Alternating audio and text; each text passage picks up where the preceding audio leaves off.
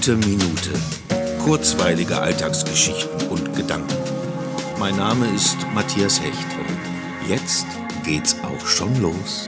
Ich muss zugeben, dass ich dieses Abstand halten ja schon irgendwie mag. Mir war es in Zeiten der unkontrollierten Annäherung im öffentlichen Raum nie so ganz wohl. Jetzt kreisen wir umeinander wie Atome gleicher Ladung, die sich wie von einem Choreografen in Szene gesetzt gleichmäßig abstoßen. Wir weichen aus, gehen zurück und wieder vor, um dann in die geplante eigene Bahn zurückzukehren. Dabei haben wir uns über dem Rand unserer Masken schüchtern und neugierig immer im Blick.